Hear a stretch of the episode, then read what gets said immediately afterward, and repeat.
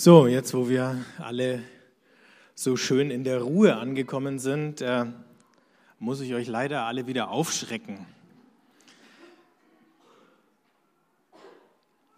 Wir haben ja die letzten Wochen schon über unterschiedliche Gottesbilder nachgedacht. Und äh, wir kommen heute zum vierten Teil. Und da geht es ganz im Kontrast zu der sanften Seite, die die Lieder jetzt gerade alle betont haben, um die streitbare Seite Gottes. Den Kämpfer, ich weiß nicht, ja, da oben sieht man es schön. Ihr seht da äh, so ein Kruzifix. Und wenn ihr euch den Christus da anschaut, dann seht ihr, dass der eigentlich ausschaut wie so ein Ritter. Und es gab ähm, immer wieder Perioden in der christlichen Kunst, wo Jesus so dargestellt worden ist. Und der Advent ist noch nicht lange her und da habt ihr wahrscheinlich alle irgendwann mal Macht hoch die Tür gesungen oder gebetet und in diesem Psalm und auch in dem Lied heißt im Psalm 24, wer ist der König der Ehre? Es ist der Herr stark und mächtig, der Herr mächtig im Streit. Gott als der Krieger. Als der Herr Zebaoth, der Herr der Herrscher, äh, kommt er im Alten Testament mindestens 200 Mal vor. Es ist also gar kein nebensächliches Bild, was für Gott da verwendet wird, als der Herr der Herrscher. Und wahrscheinlich geht es den meisten so wie mir. Wenn man anfängt, darüber nachzudenken, dann spürt man sofort den Zwiespalt, der da drinnen steckt. Auf der einen Seite gibt es bis in unsere Tage heute das Ideal des Kriegers. ein Bild sagt alles. Und dieser Krieger, der fasziniert uns. Dieser Krieger strahlt aus Mut.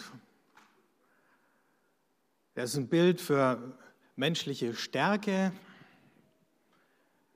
wir wissen alle, dass ein guter Krieger diszipliniert sein muss, dass er lange üben muss, bis er den Kampf beherrscht und dass viele Krieger selbstlos sind. Entweder weil sie die Schwachen, die Alten, die Frauen, die Kinder, die, die sich nicht selber verteidigen, beschützen und natürlich auch, weil die Krieger zusammenhalten müssen. Das heißt, einer kämpft für den anderen und sie wissen, nur gemeinsam können sie überleben. Da steckt ein großes Moment von Selbstlosigkeit drin, zumindest in einem guten Krieger oder eben in diesem Ideal des Kriegers. Das ist die eine Seite. Auf der anderen Seite denken wir sofort an die Grauen des Krieges, der ist alles andere als ideal. Überall, wo er uns in unserer Realität begegnet, ist Krieg unglaublich zerstörerisch, weil er Menschen in den Hass treibt, weil aus Hass Gewalt wird, weil im Krieg auch die elementarsten Regeln des Krieges gebrochen werden, Willkür geübt wird. Ich weiß nicht, ob ihr diese Woche gelesen habt von den Kriegsverbrechen, die die äh, türkische Armee äh, an den Kurden im eigenen Land äh, begangen hat, erst vor ein paar Tagen. Da stehen einem die Haare zu Berge. Krieg bringt Zerstörung und aus Krieg entsteht wieder Krieg. Weil die Opfer und Verlierer des Krieges nicht vergessen, was ihnen angetan worden ist und irgendwann, wenn sich die Chance bietet, Rache nehmen.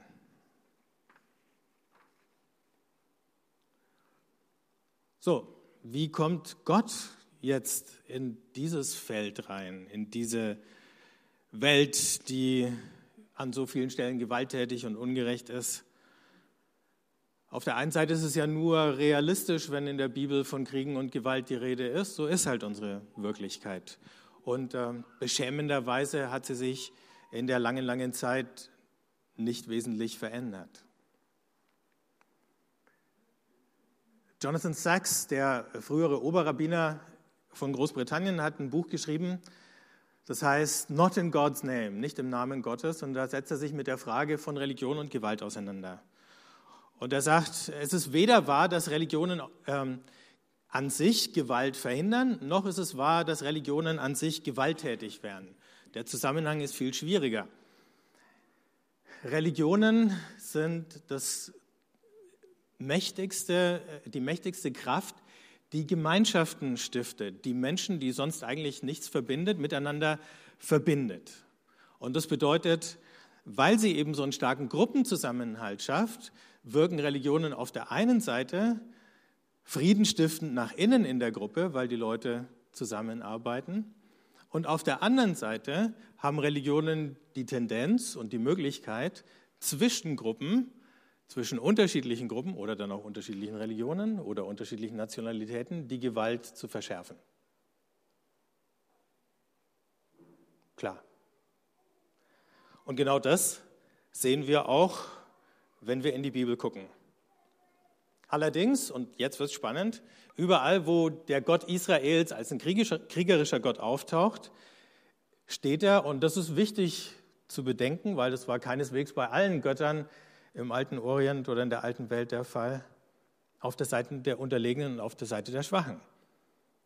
Es fängt an, indem man einen Haufen Sklaven aus Ägypten befreit, indem er dann im nächsten Schritt einen Haufen Nichtsesshafte ähm, dazu bringt, sich Land in Kanaan zu erobern, mitten im Angesicht dieser befestigten Städte und dieser Berufsarmeen, gegen die sie eigentlich menschlich gesehen überhaupt keine Chance gehabt hätten.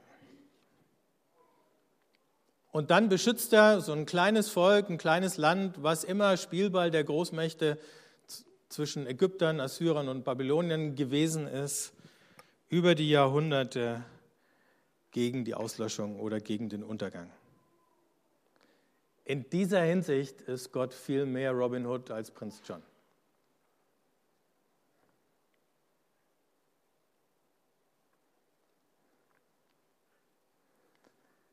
Wir sprechen bei uns ja manchmal vom Gewaltmonopol. Das Gewaltmonopol in unserer Gesellschaft hat der Staat. Gewalt zwischen Individuen ist verboten. Aber in bestimmten Fällen darf der Staat Gewalt anwenden, natürlich mit dem Ziel, Gewalt zu unterbinden. Wir haben dafür Regeln aufgestellt. Polizisten dürfen unter bestimmten Umständen von der Schusswaffe Gebrauch machen. Wenn sie sich nicht an die Regeln halten, kriegen sie ein Problem. Aber im Grunde geht dieser Gedanke, den wir im modernen Staat haben, schon zurück auf die Bibel. Und wir sehen schon im Ersten Testament, wie Gott das Gewaltmonopol für sich selber beansprucht. Im Buch Exodus beim Auszug aus Ägypten sagt Gott zu Israel, der Herr wird für euch streiten und ihr werdet stille sein. Lasst mich kämpfen und haltet euch raus. Im Römerbrief greift der Apostel Paulus den Gedanken auf und verändert ihn ein bisschen und dann sagt er, rächt euch nicht selber, liebe Brüder, sondern lasst Raum für den Zorn Gottes, denn in der Schrift steht, meine ist die Rache, ich werde vergelten, spricht der Herr. Klammer auf, nicht nur vergelten, sondern auch vergeben. Aber hier steckt das Verbot der Rache oder der Selbstjustiz drinnen. Und warum? Weil es Gottes Vorrecht ist. Sollte Gott sich dann entscheiden, jemanden zur Rechenschaft zu ziehen oder gar zu bestrafen, dann ist es seine Sache. Ich muss die Strafe nicht vorwegnehmen, ich muss sie nicht mal fordern. Und ich weiß, ich fahre gut damit, weil wenn ich der Übeltäter bin, kann ich auch auf Barmherzigkeit hoffen. Und ganz am Ende, im Buch der Offenbarung, sieht der Seher Johannes folgende Szene. Da sah ich den Himmel offen und siehe, da war ein weißes Pferd und der, der auf ihm saß, heißt der Treue und Wahrhaftige.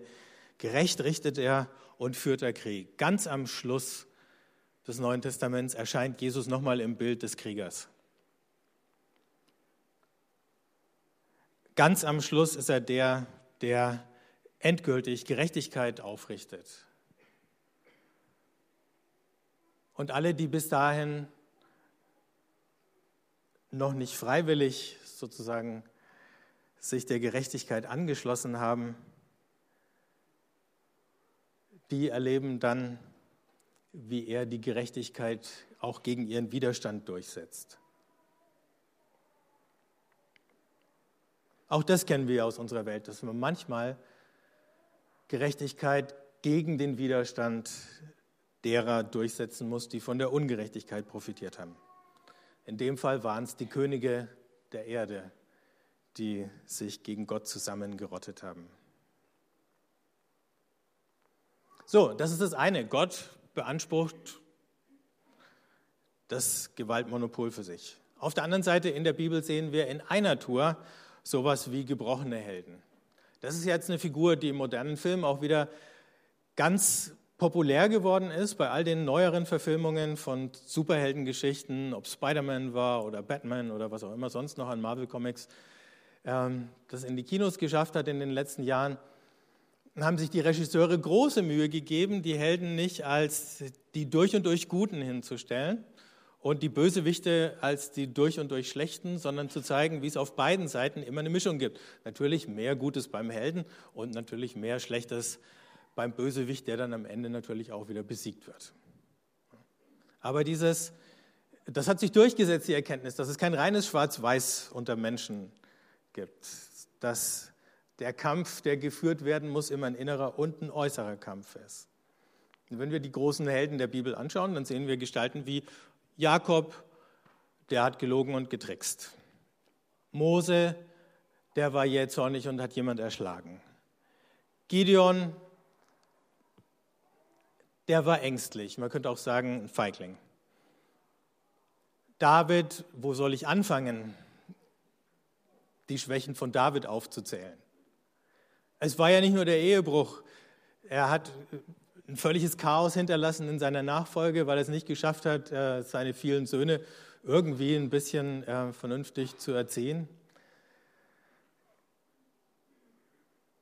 Der Prophet Elisa, ich weiß nicht, ob ihr die Geschichte mal gelesen habt, äh, kommt an der Gruppe von Kindern oder Halbwüchsigen vorbei und die verspotten ihn und sagen Glatzkopf, Glatzkopf und dann verflucht er sie und dann kommen zwei Bären aus dem Wald und fressen die auf. Also wenn ihr mal irgendwie Schockergeschichten fürs Abenteuerland sucht, hier findet ihr eine. Die Frage ist, warum wird diese Geschichte erzählt? Ähm, wird diese Geschichte erzählt, so wage es nicht, Gottes Propheten zu verspotten, oder wird diese Geschichte erzählt, um zu sagen, auch der Elisa war manchmal einfach ein Depp? Ich würde euch nahelegen, wählt die zweite Interpretation, da fahrt ihr viel besser damit.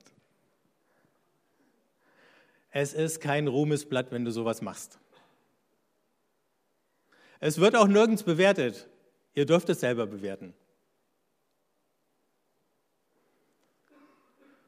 Und dann, zu guter Letzt, als Jesus erscheint auf der Bühne in der langen Reihenfolge dieser gebrochenen Helden in den Augen seiner Zeitgenossen in vieler Hinsicht, wenn sie auf ihn zurückschauen, einer, der nach menschlichen Maßstäben sowieso gescheitert ist und einer, der ganz am Anfang, noch bevor er irgendwie öffentlich auftritt, sich zurückzieht in die Wüste und dann eben diese ganze innere Konfrontation und diesen Kampf und diese Auseinandersetzung führen muss. In der Versuchungsgeschichte. Und wenn wir die Szenen anschauen, dann spüren wir schon beim Lesen, dass es wahrscheinlich eben gar nicht was Äußerliches war, sondern dass sich das innerlich in seiner Vorstellung, in seiner Fantasie und so abgespielt hat. Sonst wäre ja sowas wie Teleportation oder so notwendig gewesen, um von hier nach da zu kommen. Aber er sitzt da in der Wüste bei der Oase Jericho und dann läuft der ganze Film in ihm ab und er muss sich entscheiden. Und weil er diesen inneren Kampf gewinnt, kommt er aus der Wüste zurück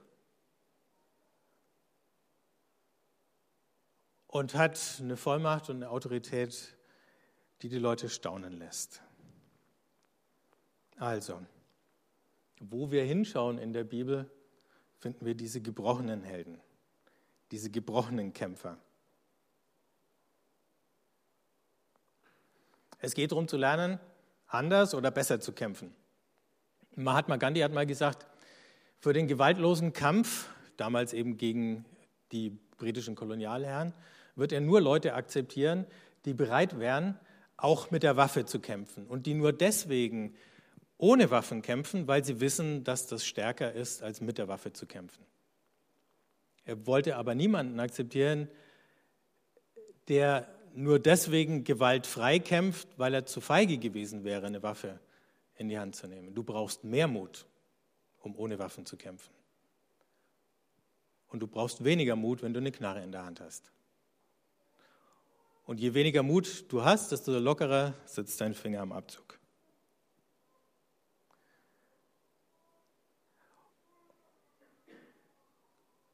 Und gerade in diesem gewaltfreien Kampf bezieht sich Gandhi ja ausdrücklich auf Jesus. Es läuft also nicht so, wir gegen die anderen, wir sind die Engel, die sind die Monster, wir sind die Opfer, die sind die Mörder. Und ihr seht schon, das ist mitten in die politische Debatte reingedacht.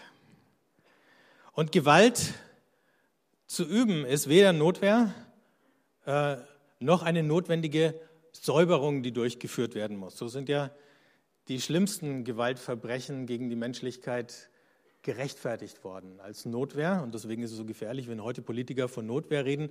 Wenn Leute in unser Land kommen, die vor Gewalt und Kriegen flüchten, die Opfer sind und plötzlich, und wir sind die, die eigentlich alles haben, und die sie jetzt mit Gewalt versuchen draußen zu halten und sagen, das ist Notwehr. Was für ein Quatsch. Also wie wird da Täter und Opfer verkehrt? Was für eine Sprache verwenden wir? Was verrät die Sprache? Was verraten die Bilder über das, was sich im Herzen derer abspielt, die so reden?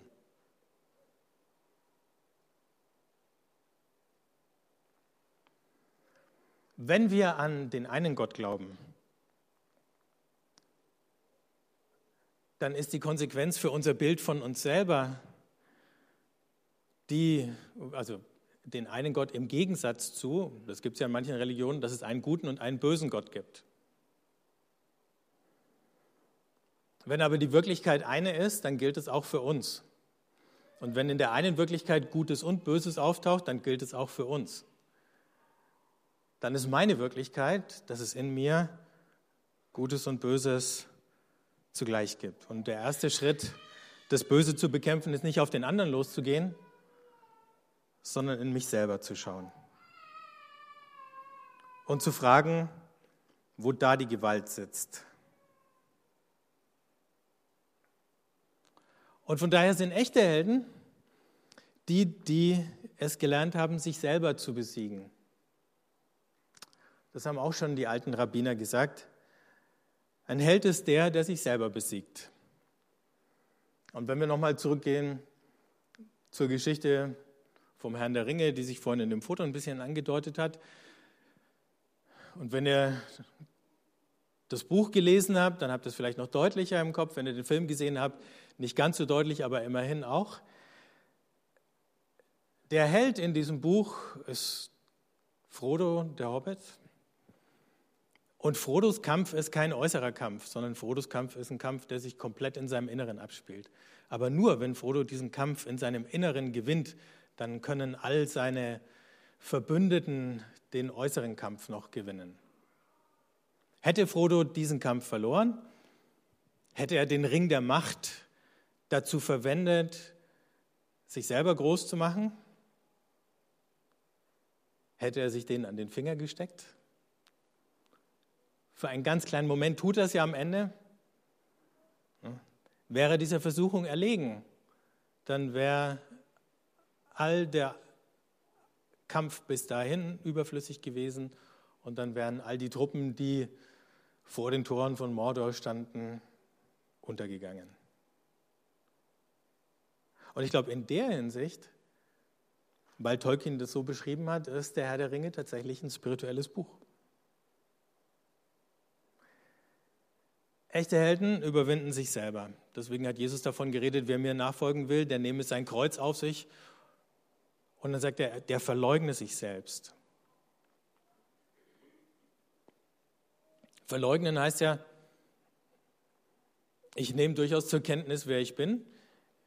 Ich spüre, was da an Wünschen oder Impulsen aus meinem Herzen kommt, aber ich lasse mich davon nicht im letzten bestimmen. Und manchmal handle ich gegen meinen Impuls, mich zu rächen, gegen meinen Impuls, mein Überleben vor das der anderen zu stellen oder mein Wohlergehen dem der anderen voranzustellen. Aber Helden überwinden nicht nur sich selber, sie überwinden auch die Welt oder, das ist die Übersetzung, die ich lieber mag, das Herrschaftssystem. Also die Welt, die so funktioniert, dass die Starken die Schwachen unterdrücken, dass die Reichen die Armen ausbeuten, das eine auf Kosten des anderen lebt und das hat ja durchaus System und Methode. Und dieses System gilt es auch zu überwinden. Nicht nur das eigene Ego. Und deswegen kann Paulus sagen, im Galater 6, Vers 14 steht es, mir aber soll es nicht einfallen, auf irgendetwas anderes stolz zu sein, als auf das Kreuz unseres Herrn Jesus Christus, durch das mir die Welt gekreuzigt ist und ich der Welt. Und wenn ihr für Welt wieder Herrschaftssystem einsetzt, dann habt ihr das. Diese Welt, diese Art, menschliches Zusammenleben zu organisieren, Gesellschaft zu gestalten, miteinander umzugehen, für die bin ich gestorben. Auch das ist ja so ein Motiv, das gibt es ab und zu mal im Film in den unterschiedlichsten Varianten. Ne? Jemand, der alles verloren hat, der einzige Überlebende und der jetzt auf seinem einsamen Rachefeldzug ist, um sich an den Mördern seiner Familie, seiner Sippe und so weiter oder seines Dorfes, seines Clans zu rächen. Und der deswegen so gefährlich ist für die Leute, gegen die er antritt, weil er nichts mehr zu verlieren hat, weil er eigentlich schon gestorben ist, weil alles, was ihm lieb und teuer und heilig war, weg ist. Der hat auch keine Angst mehr, weil das Schlimmste, was ihm passieren konnte, ist ihm schon passiert. Das ist jetzt natürlich dieses positive Bild, von dem Paulus redet, ins Negative gekehrt. Aber im Grunde fordert er uns zu der gleichen Sache auf ich habe nichts mehr zu verlieren.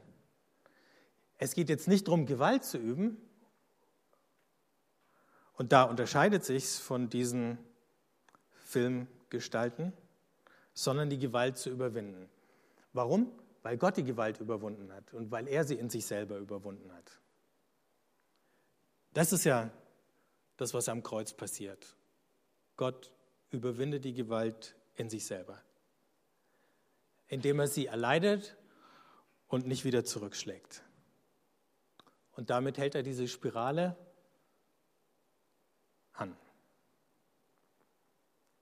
Deswegen kann Paulus ganz am Ende, nee, ganz am Anfang des ersten Korintherbriefs sagen, denn das Törichte an Gott ist weiser als die Menschen und das Schwache an Gott ist stärker als die Menschen. Seht ihr, was für einen langen Weg dieser Kämpfer Gott zurückgelegt hat, von Josuas Zeiten bis zu Paulus. Das Schwache an Gott ist stärker als die Menschen.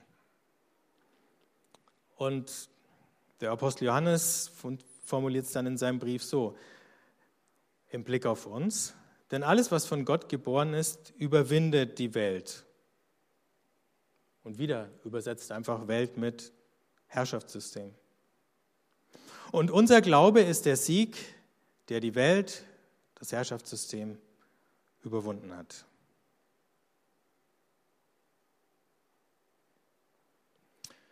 Jonathan Sachs, von dem ich vorhin schon was zitiert habe,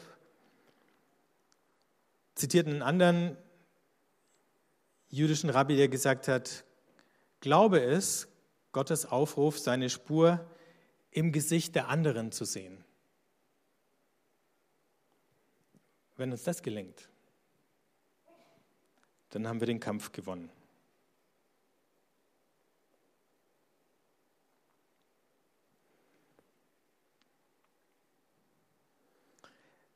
Dann haben wir gut gekämpft und können, wie es der Paulus am Ende sagt, auch sagen, ich habe den guten Kampf gekämpft. Bis dahin haben wir wahrscheinlich noch alle möglichen Kämpfe und Auseinandersetzungen vor uns. Und wenn wir richtig kämpfen, haben wir Gott an unserer Seite. Dieses Lied, was wir ab und zu schon gesungen haben, oder über die Jahre eigentlich ziemlich oft, Be Thou My Vision, greift das gleich an zwei, in zwei Versen wunderbar auf. Und ich möchte euch einladen, dass wir das sozusagen als Bekenntnis zu diesem Gott gemeinsam singen.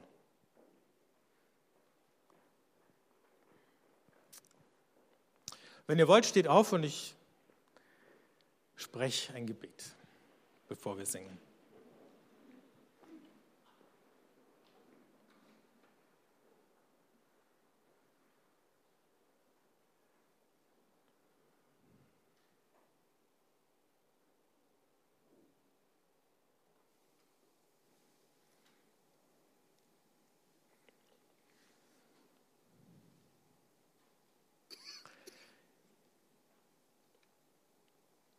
Allmächtiger Gott,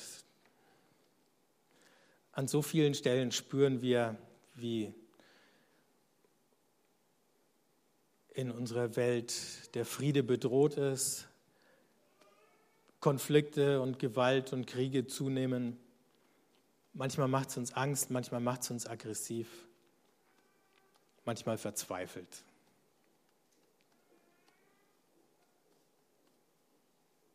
Hilf uns, gut zu kämpfen.